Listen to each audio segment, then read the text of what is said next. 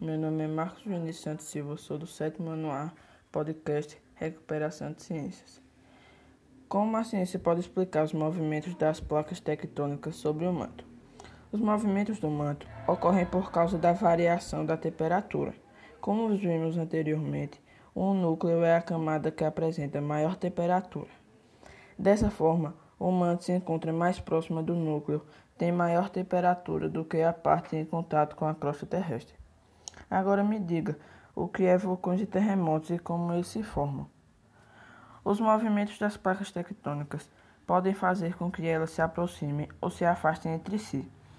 Durante a aproximação, também pode ocorrer o deslizamento de uma placa tectônica sobre a outra. Esses movimentos são responsáveis por uma série de fenômenos, vulcões e terremotos. Você sabe o que é composição de ar? Você já sabe que a Terra é envolta por uma camada de ar e é formada por uma mistura de gases que varia conforme a altitude. Você conhece os principais gases que formam o ar?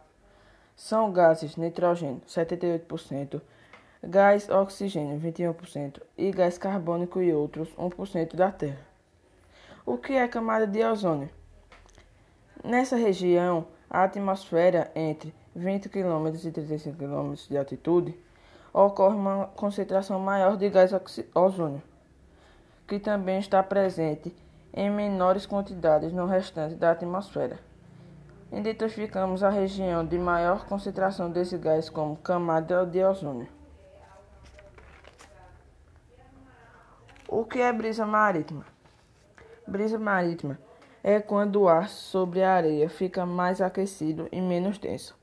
O ar sobre a água fica menos aquecido e mais denso. O que é brisa terrestre? Brisa terrestre é a, o ar sobre a areia fica mais aquecido e menos denso.